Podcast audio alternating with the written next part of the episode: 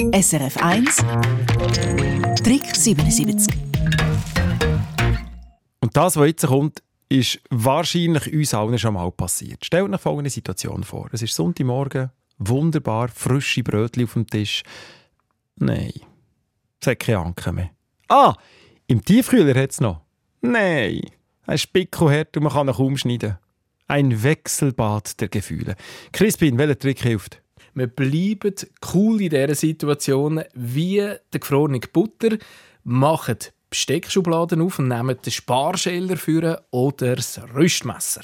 Also mit dem, wo man der Herdöpfel oder die Rüebli rüsten. Genau das Instrument. Und mit dem Sparschäler fahren wir jetzt direkt über die Butter, als ob wir einen Schälen würden, aber statt natürlich Butterschale kommt dann so eine hauchdünne Butterlocke ab dem gefrorenen Butter oben runter, eine nach der anderen.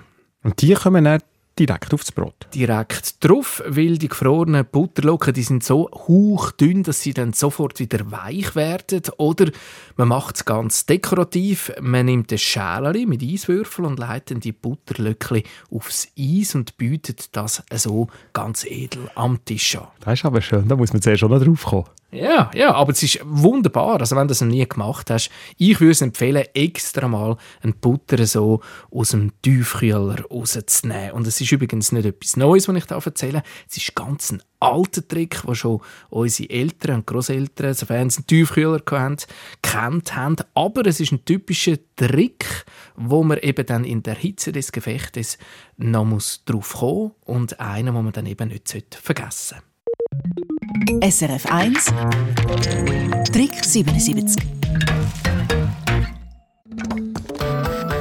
Eine Sendung von SRF 1. Mehr Informationen und Podcasts auf srf1.ch.